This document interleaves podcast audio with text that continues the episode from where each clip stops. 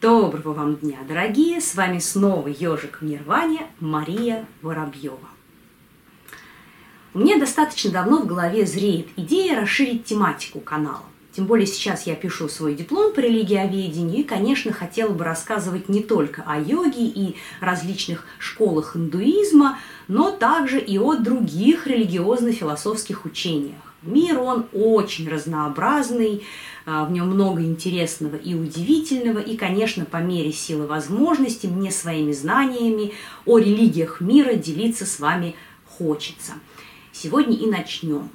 Мы с вами будем говорить сейчас не о йоге, а о христианах но христианах для нас с вами непривычных и необычных. Я вам хочу рассказать об одной из самых древних христианских общин мира. Это христиане Египта, копты. Некоторым сейчас, наверное, сложно представить, но долгое время, несколько веков, Египет был одним из центров христианской культуры – а, там жили выдающиеся богословы и философы, писались важнейшие трактаты. И, собственно, сегодня э, наследница этой древней общины – Коптская православная церковь. При слове «православная» у некоторых может зажечься в голове лампочка какая-то на предмет того, что если православная, то значит как-то связано с русской православной церковью. Нет, вообще ничего общего. Слово «православный», то есть ортодоксальный на греческом, означает истинный. Это само название коптов, ну, как бы логично, что они считают свое учение верным. А вот термин «коптский» с ним интереснее. Он происходит от греческого слова «аюгиптос», египтянин, которая, скорее всего, является эллинизированной формой старого египетского слова «хакаптах» – «земля, где почитается путь Бога». И название такое дано Египту неспроста, потому что религия в жизни древних египтян занимала огромное место. Мы с вами про Древний Египет учили в пятом классе школы, и у многих э, знания о в их традициях и культуре осталось, в общем, примерно на том самом уровне. Это какие-то странные товарищи, которые пирамиды строили и мумии делали. Но на самом деле, конечно, древнеегипетская религия очень интересное и глубокое учение, и у меня обязательно о ней будет выпуск. Хотя мумии они тоже делали, это действительно было для египтян важно.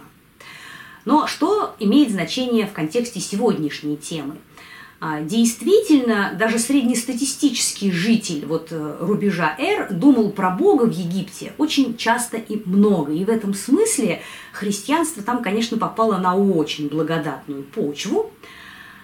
А, недаром коптский крест по форме своей – это наследник египетского символа жизни Анг, один из атрибутов бога Осириса – а, и иногда вот в наших отечественных шизотерических магазинах всяких можно вот такой крест увидеть, и там прям будет надпись «Коптский крест, запятая Анг». Нет, это разные абсолютно вещи, потому что форма-то, конечно, похожа, но содержание христиане этой форме придали совершенно иное. То есть это, в общем, разные символы, Коптский крест и Анг. Ну, кстати, надо сказать, что видов дизайнов, так сказать, коптского креста, их достаточно много, и некоторые, по-моему, очень красивые. У коптов есть свой язык. Он появился во втором веке нашей эры. И эта письменность была, по сути, специально создана, чтобы для местных верующих переводить с греческого, сирийского и других языков христианские тексты – его предшественниками являются греческий и в некоторой степени египетское иероглифическое письмо. Ну, то есть сам алфавит коптский, он составлен на основе греческого и очень на него похож. Но поскольку в коптском есть звуки, которых нет в греческом, для их обозначения были созданы символы, такие, ну, упрощенно говоря, несколько видоизмененные египетские иероглифы. И христиане, конечно, пришли в Египет очень рано, уже в первой половине первого века. Тут надо сделать такой небольшой исторический экскурс. А, ну, я думаю, для многих очевиден тот факт, что Иисус Христос был по вероисповеданию иудеем, всегда считал себя таковым, точно так же, как его первые ученики. И даже после смерти Иисуса его общины, его последователи состояли поначалу в основном из людей, причислявших себя к иудейской традиции а, они назывались иудео-христианами. Ну, точнее, мы сейчас их так называем – Другое дело, что с течением времени учение Иисуса Христа э, стало гораздо э, популярнее среди представителей других культур, и иудео-христиане уже где-то к третьему веку сходят с исторической арены, но достаточно длительное время их численность была, если невелика, то, скажем так, значимость в сообществе христиан была большой. Это я к чему все рассказываю. Вот этих первых иудео-христиан, ну так же, как и первых христиан, в Египте могло быть достаточно приличное количество. Почему? Потому что, как это не удивительно, формально иудеи и египтяне в тот момент жили в одном государстве. Многие помнят наверняка, что после смерти Александра Македонского его гигантская империя распалась на несколько больших частей. И территорией Египта стали управлять представители династии Птолемеев, а, последняя из которых царица Клеопатра при не до конца, надо сказать, выясненных обстоятельствах умерла в 30 году до нашей эры, после чего Египет отошел Римской империи. А, власти которой для поддержания порядка держали достаточно большое число легионеров на территории Египта. И, в общем-то, в римское войско нанимались юноши самых разных концов вот этой необъятной римской державы, в том числе из иудеи.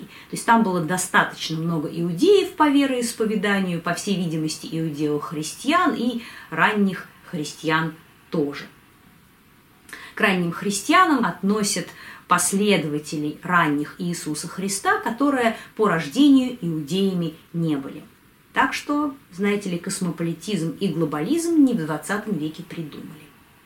По церковному преданию, первая христианская община была основана в Египте апостолом Марком, а, который принял там мученическую смерть, и вместе его погребения многие века избирали патриархов, ну то есть глав коптской церкви. А, очень интересная особенность коптского христианства – это наличие большого количества мест поклонения, связанных с жизнью святого семейства. А, когда Иисус был младенцем, его родители, Мария и Иосиф, увезли в Египет, опасаясь гнева царя Ирода, и вернулись обратно только через несколько лет после смерти последнего – надо сказать, что организационно раннее христианство было совершенно не похоже на то, что мы имеем на сегодняшний день. Ранние христианские общины – это, в общем-то, организационно никак не связанные между собой сообщества. Они были не одинаковы по своей численности и по влиянию. И вот, кстати, главы этих общин, они уже тогда назывались пресвитерами или епископами. Это была тогда выборная должность, э, то есть институт священства в нынешнем его виде сложился далеко не сразу, а через несколько веков. Э, и вот одной из самых влиятельных ранних христианских общин была Александрийская – они, в общем-то, создали свою богословскую школу, философскую, и дали миру таких выдающихся мыслителей, как Климент Александрийский и Ориген. Вот последнего я вам очень советую почитать, интереснейший философ. Э, что любопытно, очень часто на иконах и э, в фресках их изображают э, католики и представители русской православной церкви такими голубоглазыми, э, светловолосыми мужчинами, благообразными, хотя, скорее всего, конечно, выглядели они по-другому, это были люди восточные, а регент так вообще наполовину бербер. А, понятно, что все, о чем я сейчас рассказываю, происходило еще до вот этого официального разделения церквей – и э, в Египте, кроме христиан, э, жили достаточно в большом количестве э, представители различных направлений гностицизма. О агностицизме я тоже хочу рассказать. Это очень интересная, ну нельзя сказать, что традиция, потому что гностики, они были и среди христиан, и среди язычников, и среди иудеев. Но это очень интересное явление, которое стало хорошо изучаться по-настоящему только во второй половине XX века. До этого ему не уделяли должное внимание. Кроме того, большое число жителей Египта придерживались римской религиозной традиции. В общем, сообщество это было достаточно пестрым. В конечном счете разногласия внутри христианских общин разделили церкви. И на Третьем Вселенском соборе Халкидонском копты выделились официально. Почему это произошло? А, я не буду сейчас очень глубоко вдаваться в богословские дискуссии – тех времен, а, потому что а, это, во-первых, очень интересная, но достаточно сложная, долгая и отдельная тема. Я ее, опять же, в какой-то момент обязательно затрону. Сейчас я просто хочу сказать, что суть разногласий была в э, несколько разных акцентах при рассмотрении природы Иисуса Христа.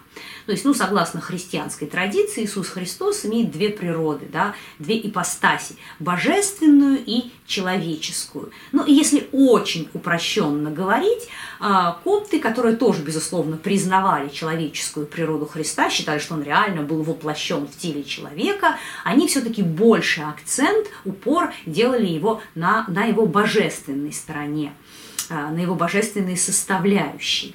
Ну, конечно же, для разделения были и социально-политические причины. Например, а, скорее всего, копты так резко отделились еще и потому, что хотели получить определенную независимость от византийской общины, которая постоянно хотела их подавить.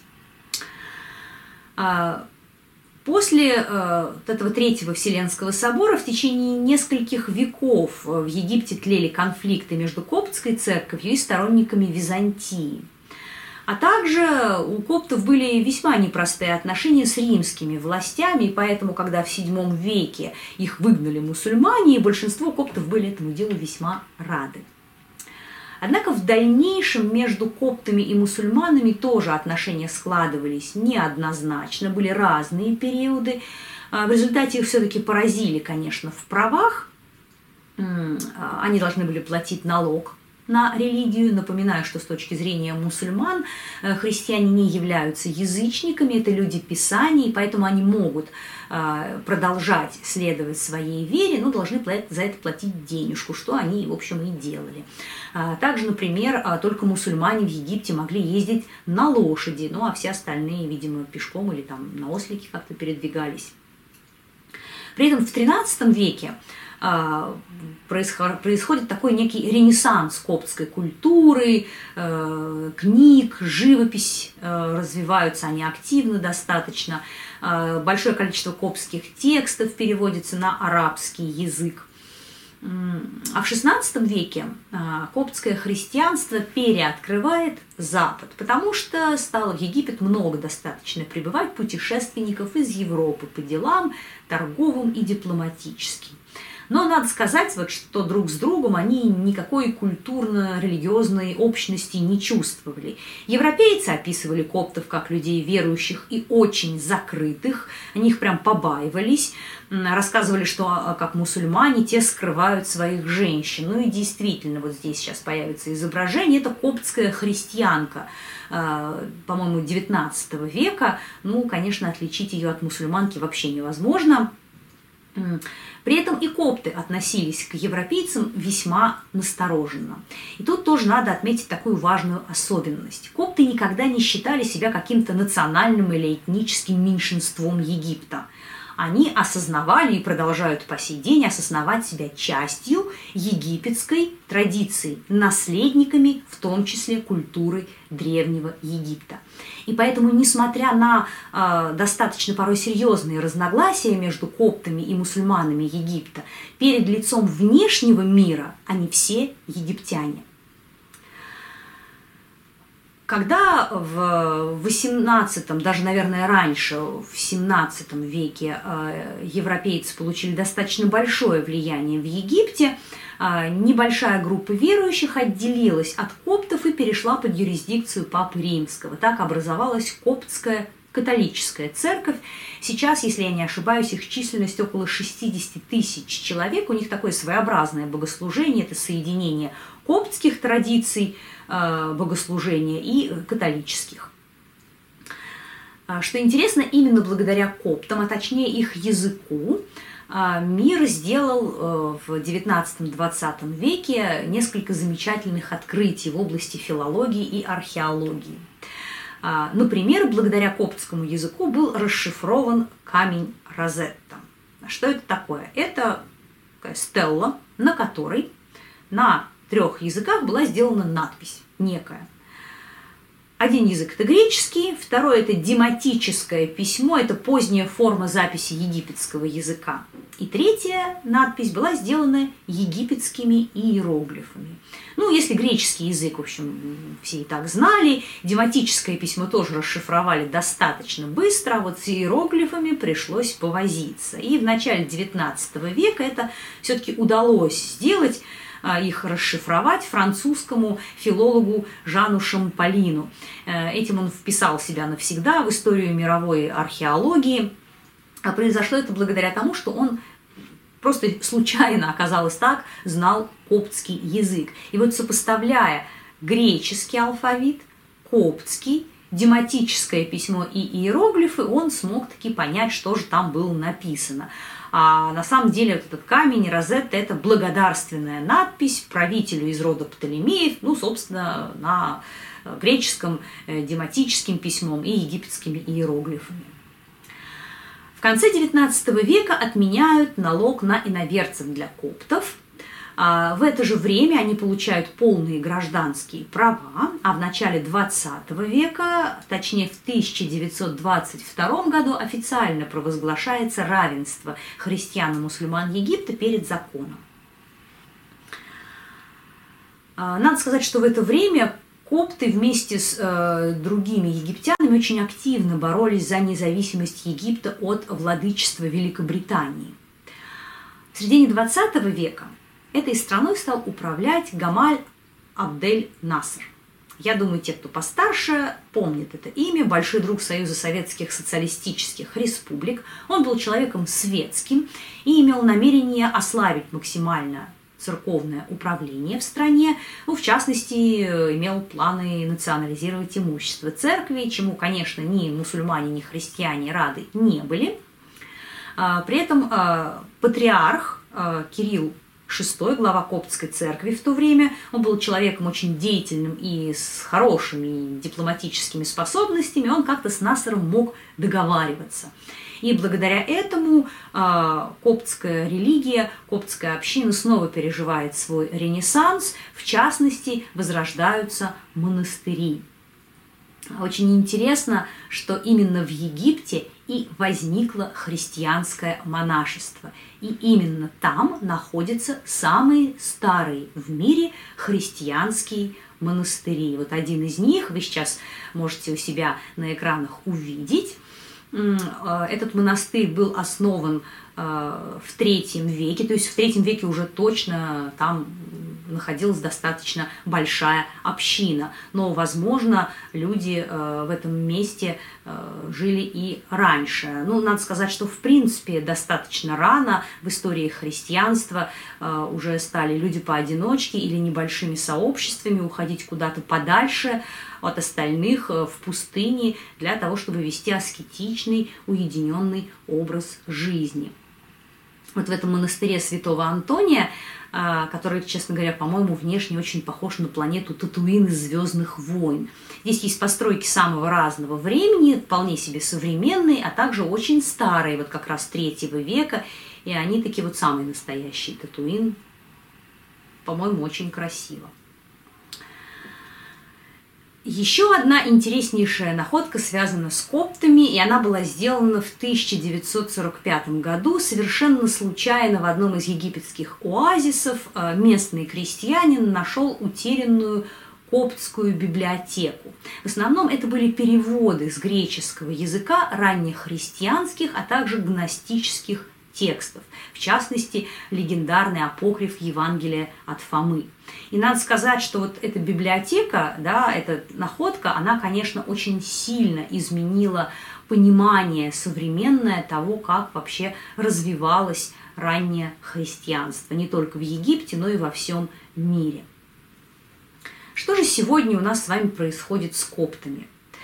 Их достаточно много, официальная численность около 6 миллионов человек, хотя некоторые говорят о том, что коптов на самом деле больше, и э, правительство Египта специально занижает их численность для того, чтобы снизить ну, социальную значимость данной группы, и называются цифры в 10, 15, даже 20 миллионов человек.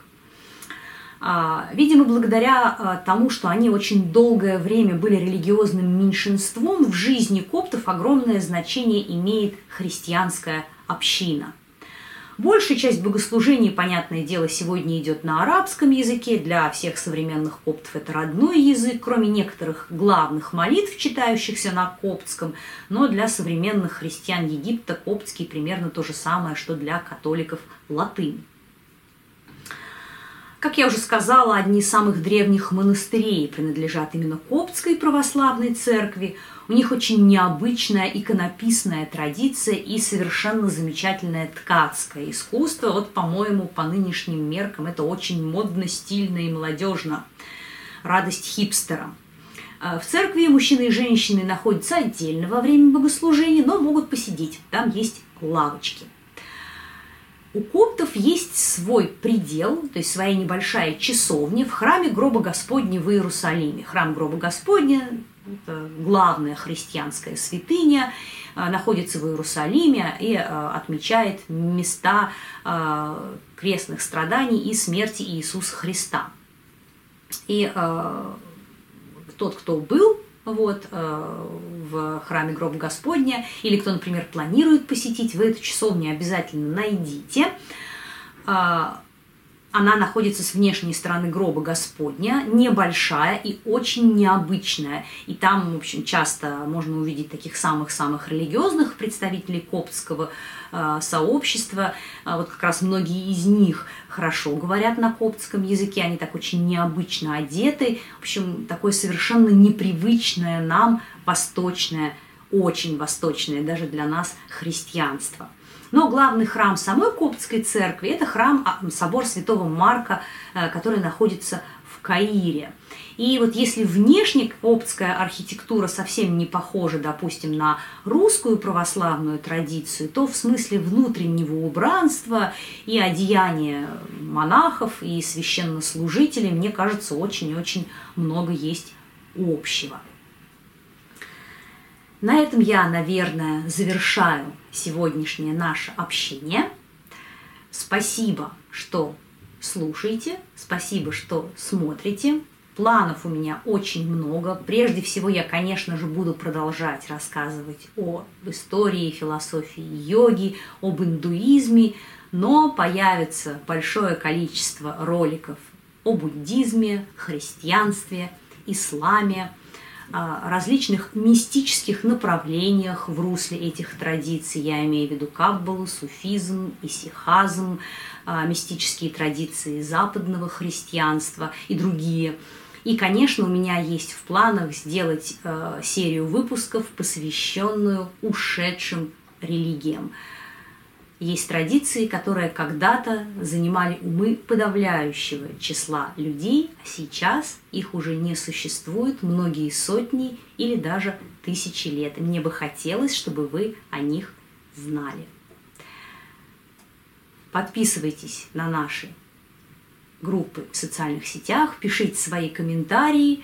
Также у нас есть своя страничка на Патреоне, если есть желание, можете нас поддержать. А также, кстати, будет замечательно, если вы станете писать мне в комментариях, какие вам интересно послушать религиоведческие темы. Про что вы бы хотели от меня услышать некоторый рассказ. Я с удовольствием такие просьбы буду выполнять. Еще раз спасибо, что были со мной. С вами была Мария Воробьева, ежик в Нирване. Всего вам доброго.